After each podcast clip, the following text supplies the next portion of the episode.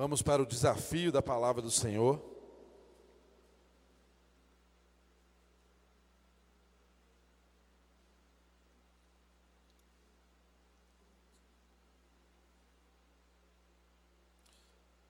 Mateus,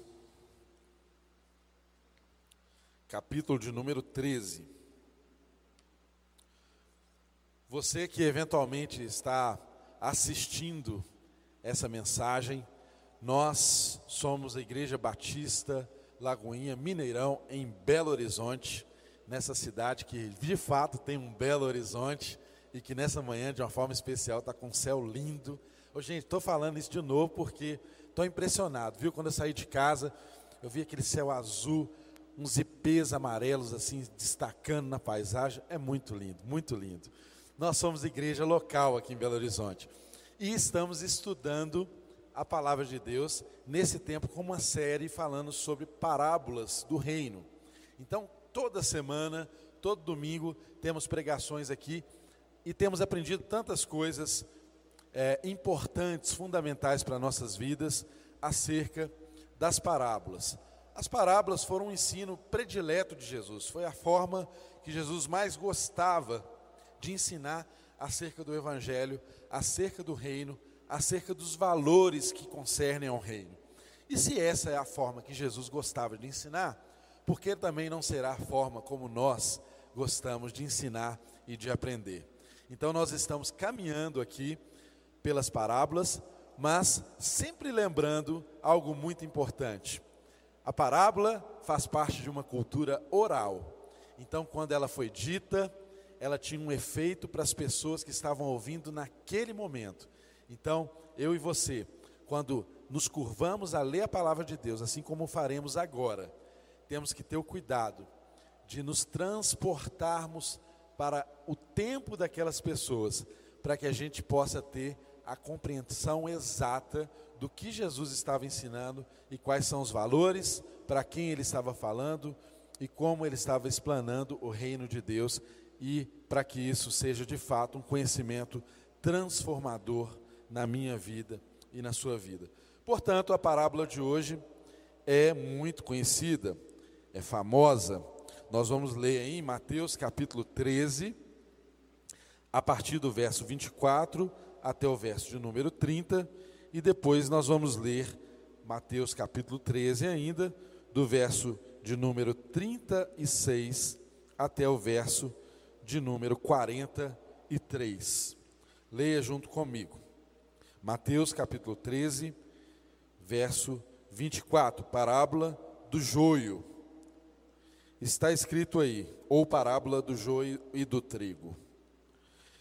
Jesus contou-lhes outra parábola, dizendo: O reino dos céus é como um homem que semeou boa semente em seu campo. Mas enquanto todos dormiam, veio seu inimigo e semeou o joio no meio do trigo e se foi. Quando o trigo brotou e formou espigas, o joio também apareceu. Os servos do dono do campo dirigiram-se a ele e disseram: O senhor não semeou boa semente em seu campo? Então, de onde veio o joio? Um inimigo fez isso, respondeu ele. Os servos lhe perguntaram: O senhor quer que o tiremos? Ele respondeu: Não, não, porque ao tirar o joio, vocês poderão arrancar com ele o trigo. Deixem que cresçam juntos até a colheita. Então direi aos encarregados da colheita: juntem primeiro o joio e amarrem-no em feixes para ser queimado. Depois, juntem o trigo e guardem-no no meu celeiro. O texto continua um pouco adiante, então você acompanha comigo o verso de número 36. Salta agora e vai para o número 36. Verso 36. Então ele deixou a multidão e foi para casa. Seus discípulos aproximaram-se dele e pediram: Explica-nos a parábola do joio no campo. Ele respondeu: Aquele que semeou a boa semente é o filho do homem. O campo é o mundo, e a boa semente são os filhos do reino. O joio são os, o joio são os filhos do maligno, e o inimigo, o que semeia, é o diabo. A colheita é o fim desta era, e os encarregados da colheita são os anjos. Assim como o joio é colhido e queimado no fogo, assim também acontecerá no fim desta era. O filho do homem enviará os seus anjos, e eles tirarão do seu reino tudo que faz tropeçar e todos os que praticam o mal. Eles os lançarão na fornalha ardente, onde haverá choro e ranger, e ranger de dentes.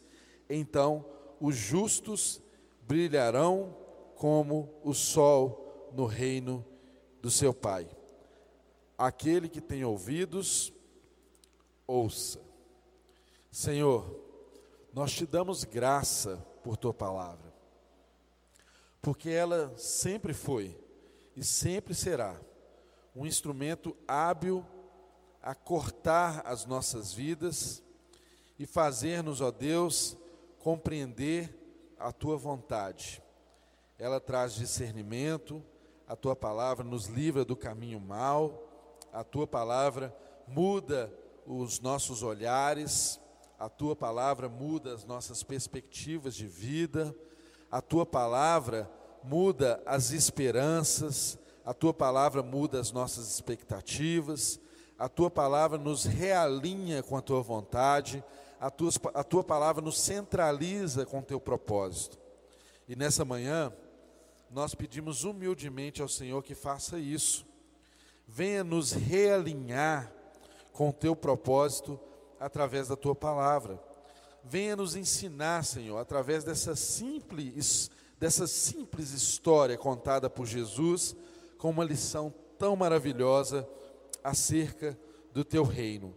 Venha, Deus, fazer com que a tua palavra seja conhecida e transparecida a qualquer criancinha mais simples, como também a qualquer pessoa muito letrada, muito culta, muito conhecedora de tantas coisas.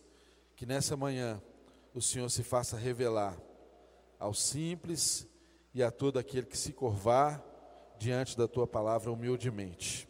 E nós nos fazemos isso, Senhor, na total dependência de ti, crendo que se o Senhor não nos ensinar, crendo que se o Senhor não falar conosco, nós não temos capacidade de comunicar absolutamente nada. Em nome de Jesus, abençoe o pregador dessa manhã, como abençoe também aqueles que ouvem essa palavra, seja aqui presente, seja nas suas casas. É a nossa oração, em nome de Jesus. Amém.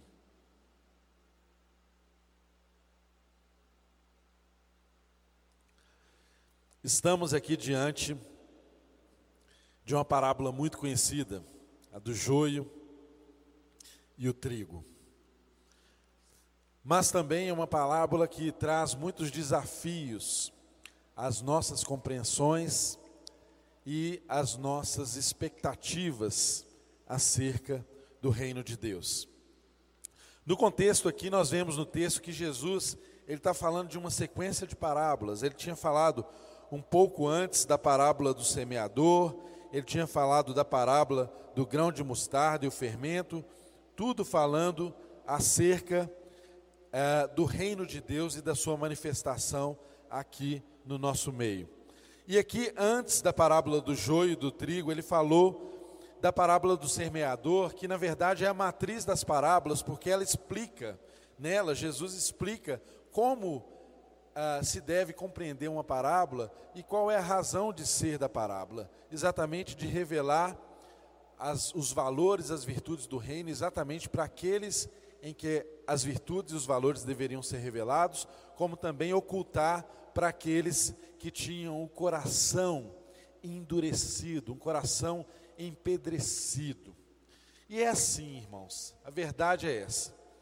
que as, a, a, palavra do, do Senhor e o reino proposto por Jesus é um reino simples. Nós é que trazemos muitas complicações naquilo que é o reino de Deus.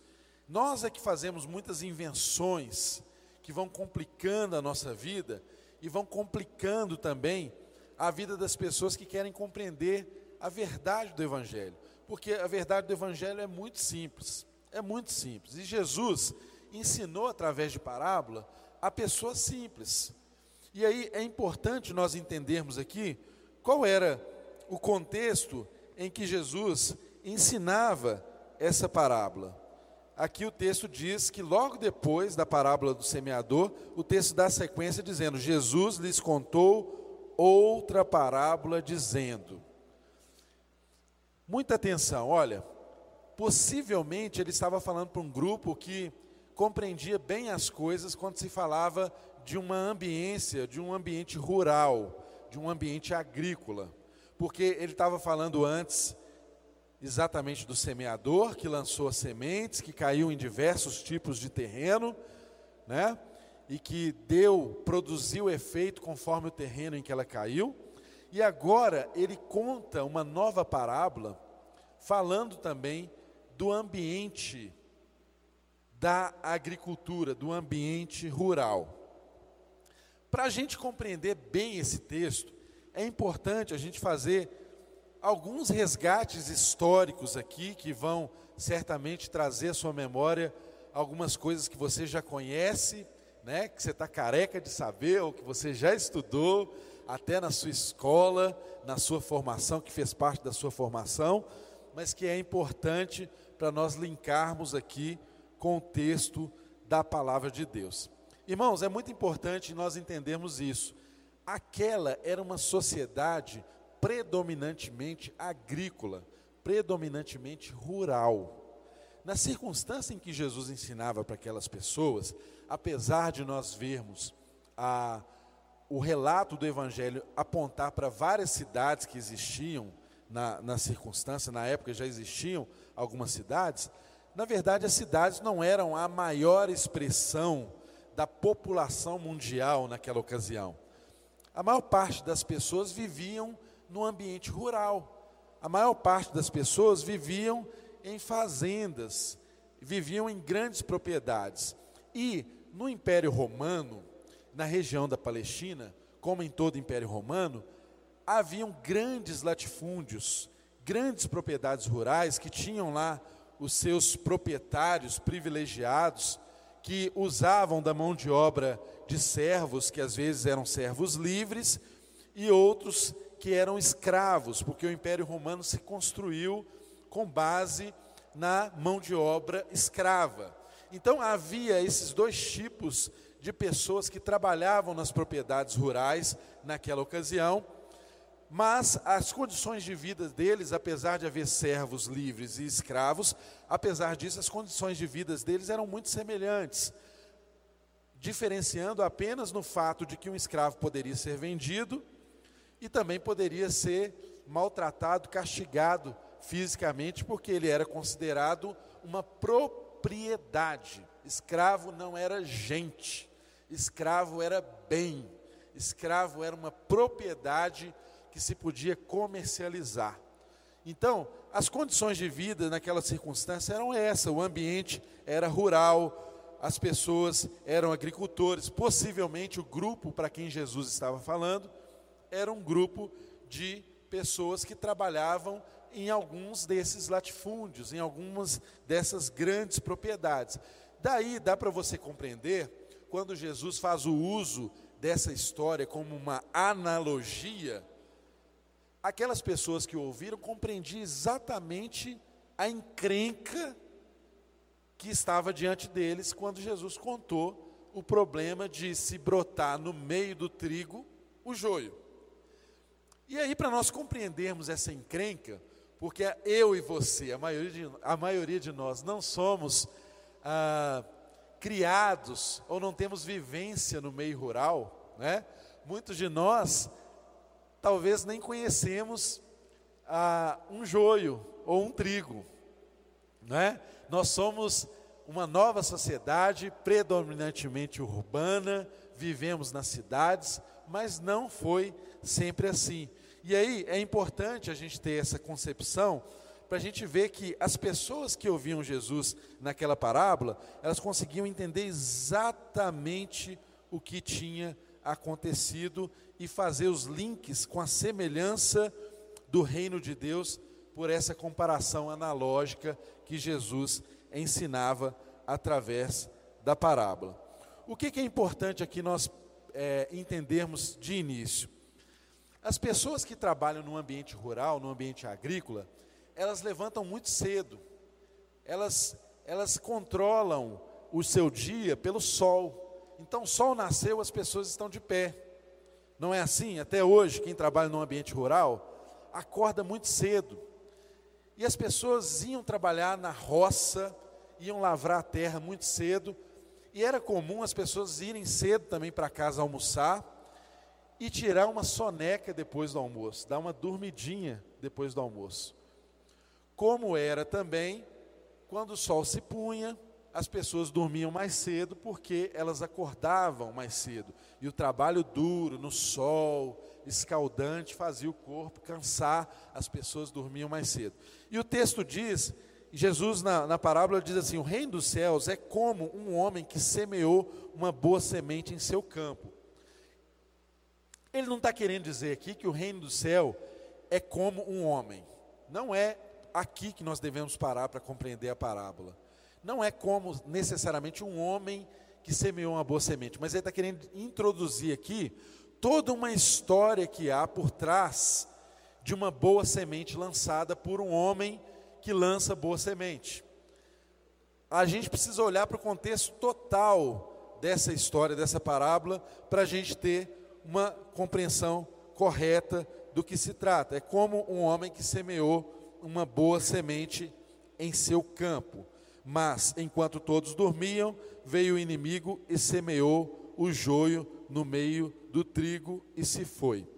Irmãos, quando ele ensinou que as pessoas semearam a semente no campo, e quando dormiram, veio o inimigo e semeou joio no meio do trigo, é muito relevante a gente aprender o seguinte: na Palestina daquela época, como em todo o Império Romano, era muito comum a prática de você envenenar ou espalhar sementes ou ervas daninhas na plantação do vizinho. E isso era tão comum que essa prática criminosa ela era até codificada no Império Romano existia uma tipificação legal, existia um crime. O que é tipificação legal? É, um, é, é uma conduta que é descrita como crime. E quando é que uma conduta é descrita como, crime? Sempre foi assim em qualquer sociedade e ainda é nos dias de hoje. Você tem uma conduta que é reiterada, contínua e que ofende a um valor, a um bem que é precioso para a sociedade. Aí o que a sociedade faz? Ela se organiza codifica e cria uma lei para proteger aquele bem. Então, dá para os irmãos perceberem, isso era uma prática tão comum no meio agrícola, no meio rural, entre os proprietários rurais, que já havia no Império Romano leis que proibiam a prática de semear no terreno vizinho ervas daninhas. Por que, que faziam isso? Por uma questão muito lógica. Quando você semeia no terreno uma erva daninha, você prejudica a produção do seu vizinho, você faz a sua mercadoria produzida se tornar escassa, e é a lei do mercado, a escassez faz a mercadoria ser mais valiosa. Então, essa prática trapaceira era comum no meio daquele povo. E Jesus mostra para eles exatamente isso: que quando eles trabalhavam, julgavam a boa semente, mas em algum momento precisavam dormir e descansar, porque todo trabalhador merece descanso, não é verdade? Todo trabalhador tem que descansar. Enquanto eles descansavam, o inimigo ia lá no meio e lançava a semente do joio, lançava a semente do joio no meio do trigo. Gente, quando nós falamos que já havia no Império Romano, nessa circunstância, uma lei que proibia semear semente daninha ou erva daninha no terreno de um proprietário vizinho, a gente percebe aqui qual que era a, a característica dessa sociedade. E essa era uma sociedade já imersa no capitalismo. E o que, que caracteriza uma sociedade capitalista? Uma sociedade capitalista, basicamente, ela dá muito valor à propriedade privada.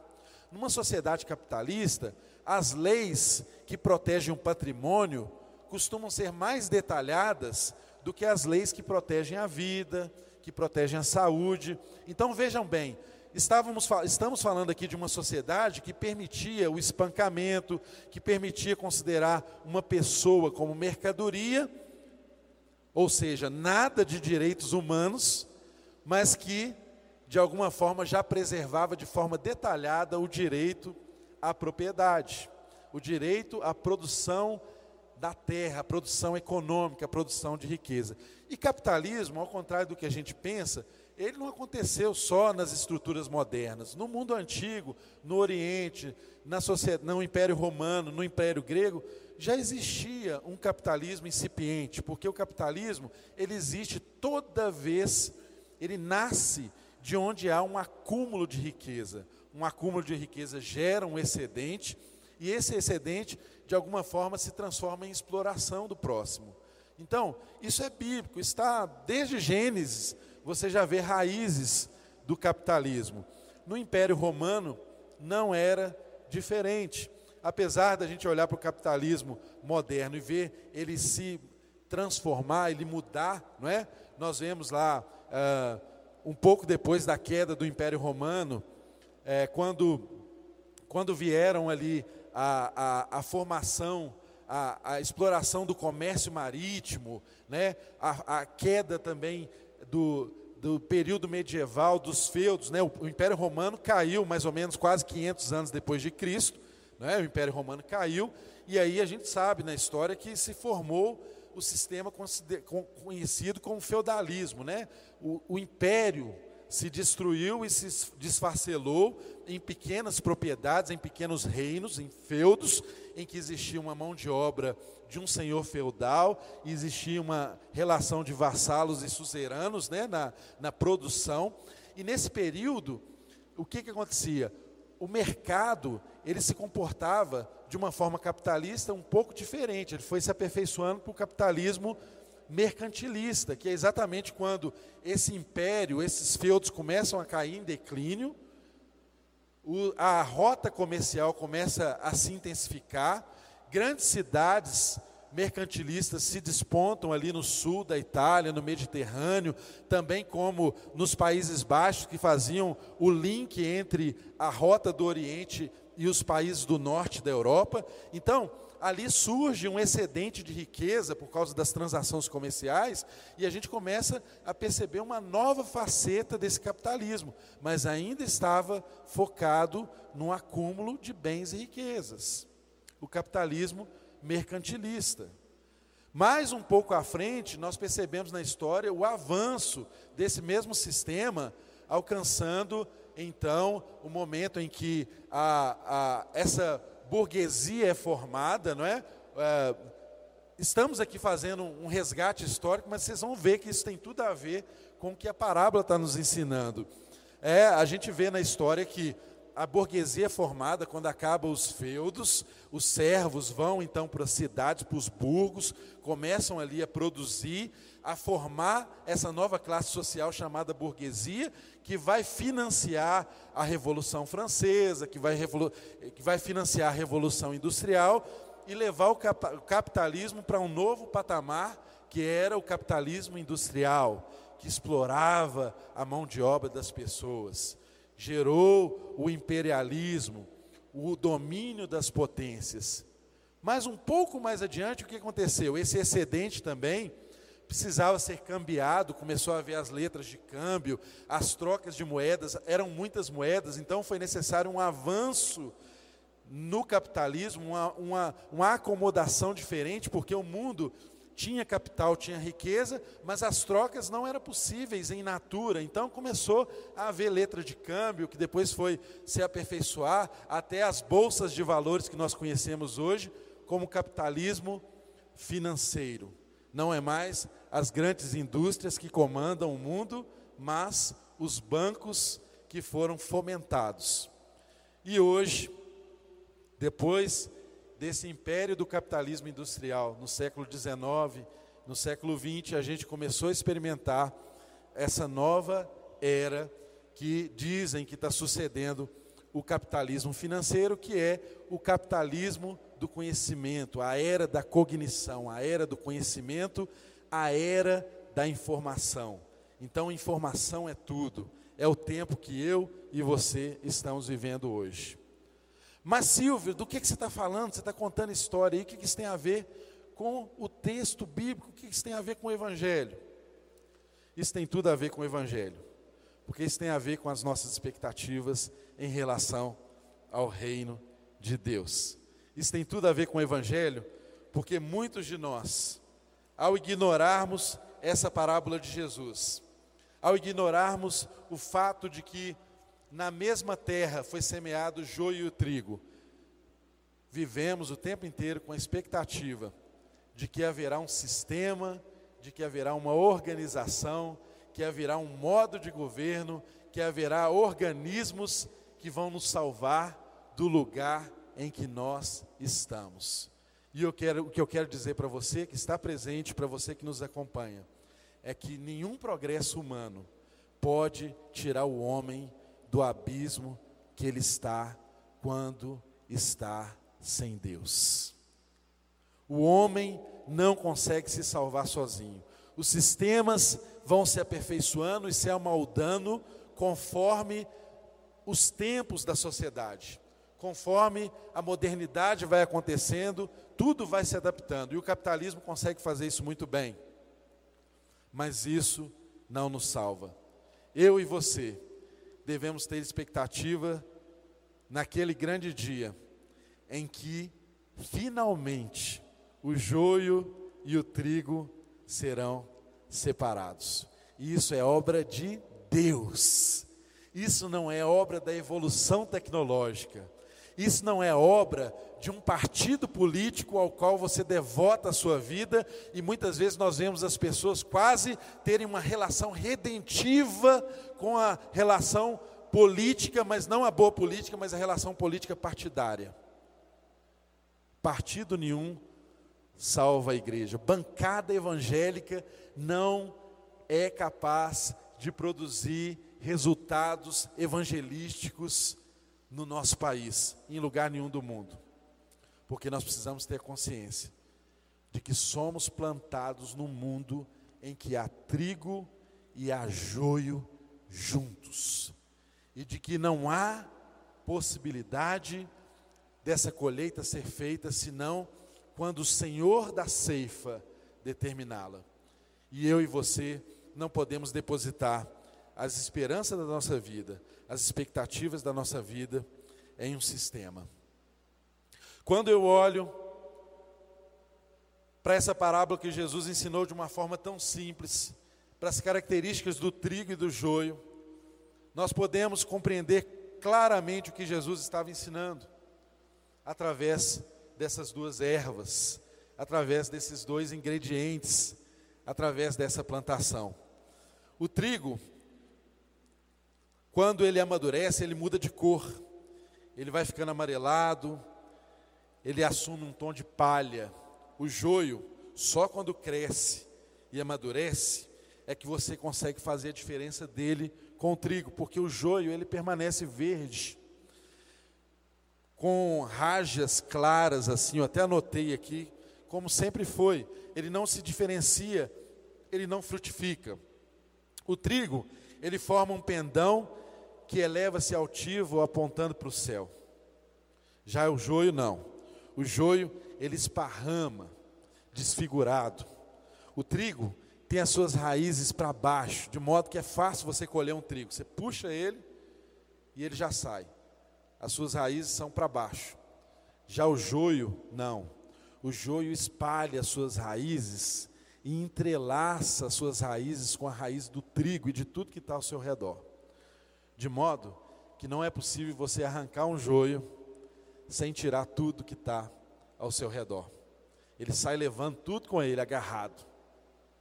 Você já, já percebeu quando você foi arrancar uma erva daninha, que você vai puxando ela e ela vai seguindo, seguindo. Aí quando você assusta, você puxou um ramo grande e parecia que estava algo só ali naquele ponto. É o joio. O joio funciona assim. A gente aprende com esse texto quando a gente verifica que apenas o trigo, quando alcança o seu estado de maturação, ele mostra, ele se mostra organizado, com seu pendor todo organizado, frutífero, bonito, não é? Eu nunca vi pessoalmente, mas dizem que é linda a plantação de trigo. Se olhar uma plantação de trigo assim no sol, é aquela coisa dourada mais linda. Assim é o trigo. Já o joio, apesar de estar ali no meio do trigo, ele nunca, nunca frutifica. Ele nunca dá o seu fruto. O joio é tão interessante nós percebemos também isso. O joio, ele é hospedeiro de um fungo. Ele hospeda um fungo que tem uma toxina que é venenosa. Então imagina você numa sociedade que não tinha tantos recursos tecnológicos, você arrancar de uma plantação um trigo junto com o joio e moer esse trigo para depois fazer pão você ia envenenar todo mundo. Essa era a propriedade do joio. Ele tinha o poder de envenenar tudo, porque ele, ele era parasitado por uma toxina que não pega no trigo, um fungo, aliás, que tem uma toxina. Esse fungo ele não pega no trigo, mas ele se adere ao joio. Mas fica ali, imperceptível. Ninguém enxerga ninguém consegue perceber, mas é um veneno mortal. É um veneno mortal. Se você colhesse e usasse esse trigo para alimento humano, ou mesmo para alimentar os animais, você ia causar uma intoxicação e poderia matar em vez de alimentar. Então, queridos, o que que eu e você precisamos aprender acerca dessa parábola de lições que são importantes para que eu e você compreendamos exatamente o reino que Jesus está propondo, nos mostrando aqui essa parábola do joio e do trigo. Eu anotei aqui algumas lições importantes para nós nessa parábola. Primeira delas, nós temos a necessidade de ter paciência diante do joio. Eu e você precisamos ser pacientes diante do joio. Porque qual que é a nossa tendência? A nossa tendência é essa mesma dos trabalhadores que chegaram para o Senhor e falaram com ele assim: Olha, Senhor, o Senhor não plantou semente boa, por que, que tem joio aqui no meio? Ele falou assim: Olha, foi o inimigo que semeou. Foi o inimigo que semeou essa semente ruim. A semente que eu plantei foi boa. Agora, o senhor quer que a gente vá lá e arranque essa semente? Ele, não, por favor, não arranque. Porque nós queremos resolver na nossa força. Nós queremos, no nosso braço, estabelecer um reino. Sempre foi assim. Lá na época de Jesus, os essênios, eles se isolavam, porque acreditavam que esse isolamento fazia deles pessoas especiais, incontamináveis o mundo. Os próprios fariseus, quando você olha para a conduta deles, eles também se privavam de relacionar com determinadas pessoas, porque eles entendiam que podia se contaminar. Ao longo da história, nós vemos muitos irmãos nossos que, em tempos determinados, acreditaram que para se tornarem santos eles precisavam se enclausurar no mosteiro. E nada disso fez mudar o problema do coração humano. Nada disso fez mudar a essência do que eu e você somos sem Deus. Não é essa mera disciplina, não é a mera aplicação de ir lá e fazer separação de grupos que faz o reino ser estabelecido. E aqui eu e você precisamos ter uma, uma compreensão muito clara do Evangelho, porque Satanás, ele tem o poder de pintar o mal com beleza sedutora. Ele mostra o mal como a, a mais bela pintura que você puder imaginar. Ele consegue fazer o mal se tornar atraente no nosso meio. E assim é quando ele lança o joio no meio do trigo. Você olha assim e parece tudo ser trigo. Você olha para o mundo e vê, essa é uma parábola que se aplica. Jesus, na aplicação, da explicação dela, ele fala que é, o campo é o mundo, ou seja, não, não se trata apenas do ambiente de igreja, ele está falando do mundo. Mas quando você olha especificamente dentro da igreja, e se você tem a perspectiva, a esperança que dentro da igreja seja um lugar que tenha apenas trigo, você está muito enganado. Você está suscetível a sofrer as maiores decepções da sua vida. Porque a igreja também é plantação. A igreja verdadeira é invisível. Eu e você não conseguimos enxergá-la. Deus sabe quem é a igreja verdadeira. Eu e você não temos o poder, o bastão, a autoridade de determinar quem é separado ou não. Precisamos ter essa compreensão muito clara, porque no meio do trigo há o joio. E o joio é especialista na falsificação. O joio é especialista na falsidade. E algo falso, para ter o potencial de enganar, tem que ser parecido com o verdadeiro. Nada que é falso, muito gritantemente falso, tem o potencial de nos enganar. Assim é o joio no meio do trigo. Você não consegue discernir no primeiro tempo. Parece que é trigo, mas não é trigo. Ainda assim, digo eu, digo a mim, digo a você: Deus nos chamou para arrancar aquilo que nós julgamos ser joio e preservar aquilo que nós julgamos ser trigo? De modo algum. Nós não temos condições de fazer isso. E muito mais do que isso, nós não fomos chamados a fazer isso.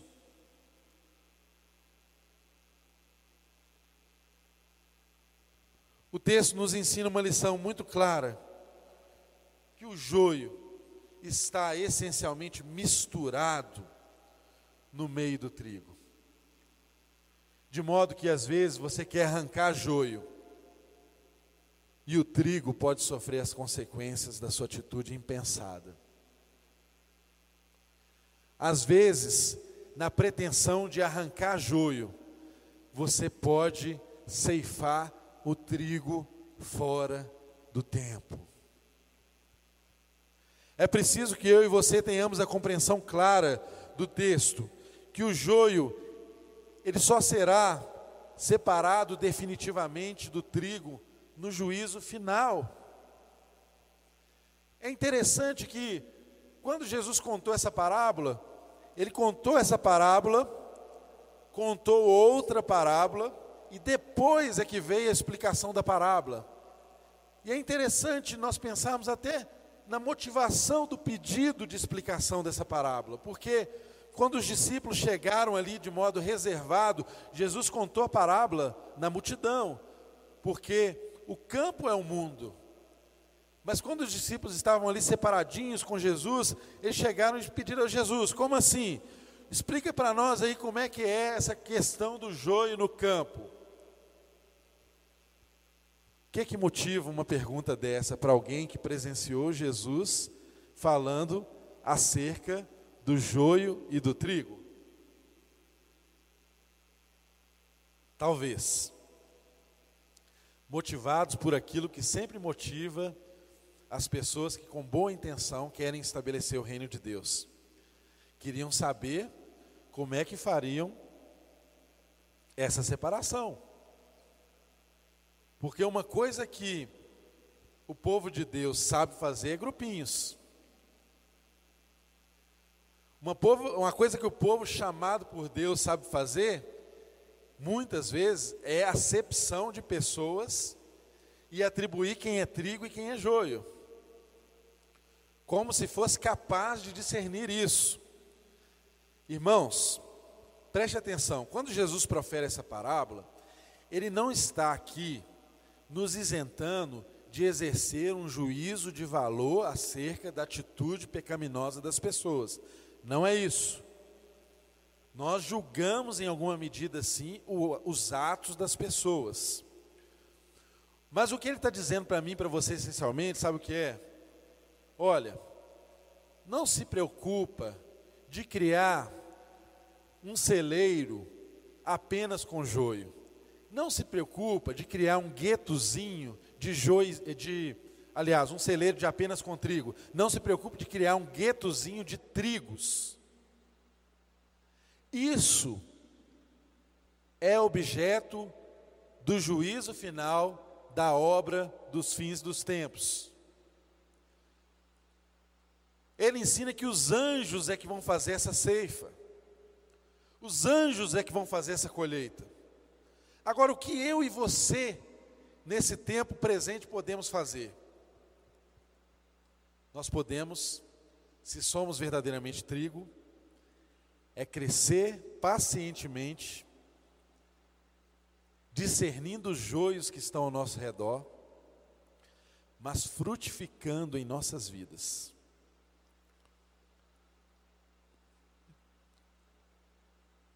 Frutificando em nossas vidas. Frutificando na esperança de que algum desses joios possam um dia se tornar trigo, pela graça de Deus. Mas muitas vezes a nossa preocupação não é em frutificar. A nossa maior preocupação é em fazer as separações. E aí nós nos estrepamos, nos damos mal. Porque joio sabe encenar. Porque joio é o rei da hipocrisia. O joio é o rei da boa aparência. O joio sempre se apresenta como algo bom, como algo que é do meio, como algo belo. Mas nós só conhecemos o que é joio e o que é trigo pela frutificação. Joio é infrutífero, trigo dá fruto. Então a minha oração e a sua oração deve ser essa: Deus, me ajude, me ajude, Senhor, para que eu seja encontrado como trigo do Senhor e não como joio, que será cortado e só servirá como combustível para o fogo. É palha, passou, perdeu o privilégio de ser em Deus. O texto nos ensina com muita clareza a riqueza do que Jesus está colocando diante de nós. E ele encerra o texto dizendo: Quem tem ouvidos, ouça quem tem ouvidos, ouça. O filho do homem virá. Não perca de vista a perspectiva de juízo. Pior coisa que pode acontecer a mim e a você é nós andarmos por essa terra sem a perspectiva de que o juízo de Deus virá. Porque quem anda como se não tivesse prestar contas de nada, anda de qualquer maneira, não frutifica, não produz o fruto que é esperado. E quando Jesus explica aqui essa parábola, ele diz: o campo é o mundo e a boa semente são os filhos do reino. Entenda, meu querido irmão, minha querida irmã, você é a boa semente que o mundo espera, a frutificação. O autor de Romanos diz a natureza aguarda, aguarda com expectativa a manifestação dos filhos de Deus. O sal não tem nenhuma razão de ser no saleiro, a salvação do sal é a terra. É lá que você tem que frutificar. É onde Deus te plantou que você deve dar, produzir frutos. E não para com esse negócio de ficar formando guetos, formando grupos, limitando o comportamento das pessoas, se tornando juiz das pessoas e não oferecendo trigo. Não se oferece para ser moído, para se tornar pão, para ser comido pela sociedade que está com fome, sedenta.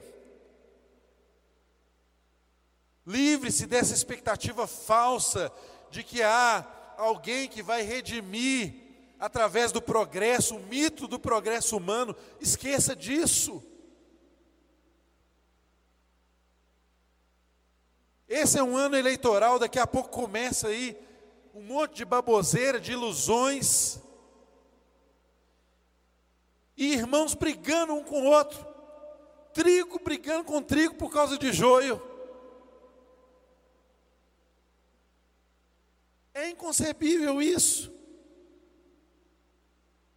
Olhe para os frutos, discirna os tempos, e não se esqueça de que o reino de Deus é uma missão do próprio Deus e nós somos apenas colaboradores. Não adianta eu e você acreditarmos que se no Congresso Nacional amanhã houver uma lei que determine que a partir de segunda-feira, dia 31 de agosto de 2020, todo poodle se transformará em ovelha. Isso vai acontecer? Pudo vai continuar sendo pudo, mordendo, comendo os móveis da sua casa toda. Ele pode ter o pelo parecido de ovelha. Você pode fazer um, um trato, um, uma tosa nele, que ele fica igual uma ovelhinha, mas não muda a essência dele. O que, que eu quero dizer com isso, meu irmão e minha irmã? Entenda, Deus está nos falando de essência. O reino de Deus fala da essência da humanidade. E o fruto, o fruto, nós conhecemos bem, é paz, amor, longanimidade, mansidão, domínio próprio. E na lista de Gálatas ainda está acrescentado: contra essas coisas não há lei. Por quê? Porque é um fruto universal. É plantação de Deus é o trigo de Deus semeado em todo o universo. Que eu e você sejamos assim. Que eu e você tenhamos essa consciência. Que eu e você desistamos dessa realidade falsa de que nós conseguimos fazer do nosso jeito separar joio do trigo e que eu e você nos empreguemos muito mais a frutificarmos como trigo, de dentro para fora. É algo de natureza. E fruto é algo que dá no tempo certo, não é forçado. Por isso que o dono da plantação disse assim: Olha, não arranque, não, deixa crescer. Deixa crescer. Porque quando cresce, frutifica, aí é possível ver quem é trigo e quem é joio. E é tão triste quando você olha no cenário e parece que você está vendo mais joio do que trigo. É tão lamentável a gente passar por semanas como essas, em que a gente teve tantas notícias tristes no âmbito da política, da sociedade. É triste a gente ver momentos como esse que nós temos vivido de pandemia, de doença e você já vê os grupos se formarem, as grandes corporações já se formarem para explorar a desgraça da população mundial. O homem não muda na sua essência. Joio é joio sempre. Só um pode mudar a natureza das coisas. Jesus Cristo de Nazaré. Só Ele pode fazer novas todas as coisas. Só Ele pode fazer um joio ser transformado em trigo. Só quem criou tem o poder de recriar e de regenerar e de convergir e de converter todas as coisas a Ele. E essa promessa bíblica nós temos. Um dia toda a terra se encherá do conhecimento da glória de Deus, assim como as águas cobrem o mar. Esse dia chegará. Que eu e você, nesse dia, sejamos encontrados como trigo e não como joio. Que eu e você nesse dia tenhamos a graça de sermos recolhidos para o celeiro e vivermos segundo o propósito daquele que nos plantou na onde estamos. Então, olhe o ambiente onde você está, sob a, sob a perspectiva dos olhos de Deus frutifique na vida onde Deus te plantou. Entenda, trigo, que você é responsável, mesmo em meio a tanto joio ao seu lado. O joio não pode mudar a sua essência, trigo. O joio não pode mudar a sua natureza, trigo. Conserve o seu caráter. Seja sempre quem você é em Deus. Não se contamine por aquilo que está ao seu redor. Não deixe as suas raízes serem entrelaçadas por raízes de ervas daninhas que querem te sufocar, que querem mudar